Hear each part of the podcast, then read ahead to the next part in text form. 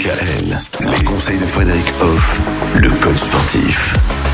Toute cette semaine, Frédéric, on parle du mal du siècle, le fameux mot de dos, les fameux mots de dos. Alors pour éviter tout ça, bien sûr, ce qu'il est important de faire, et vous en connaissez un rayon, c'est de pratiquer une activité physique régulière. mais aussi adapté à votre condition physique. En gros, il s'agit à chacun de faire ce qui lui correspond, le bon sport, la bonne activité physique. Je vous donne un exemple. La natation est un excellent moyen de renforcer les muscles du dos tout en réduisant la pression sur les articulations. Souvent, les douleurs dorsales sont euh, liées vraiment ces deux choses, à savoir des problèmes articulaires et ou un déséquilibre musculaire ou un manque de renforcement musculaire, tout simplement.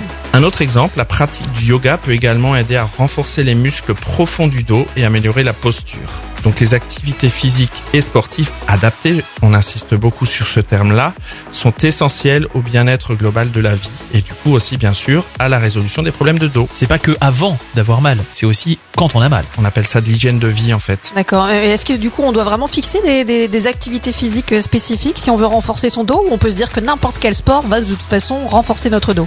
Alors dès qu'on bouge, c'est bénéfique pour le corps. Après, il faut tenir compte de ses envies et puis aussi des éventuelles pathologies qu'on a. Si on a vraiment une douleur du dos, on peut pas faire certaines choses, très clairement. Il faut éviter peut-être toutes les activités qui amènent des chocs. Vous n'allez pas faire du saut en parachute si vous avez mal au dos, par exemple. Par contre, tout ce qui est euh, plutôt doux est bon. Ni du poney. Si on tombe du poney, ça peut faire mal. C'est ça le souci. Après, le poney, c'est très sympa. Oui, c'est vrai, c'est très sympa le poney. Demain, on va parler de l'importance des étirements. Il faut s'étirer aussi. Chose essentielle capitale pour le bien-être de chacun. Très important. Venez demain. Bon, vous allez nous dire combien de fois par jour, quand, à quel moment, etc. À demain Retrouvez l'ensemble des conseils de DKL sur notre site internet et l'ensemble des plateformes de podcast.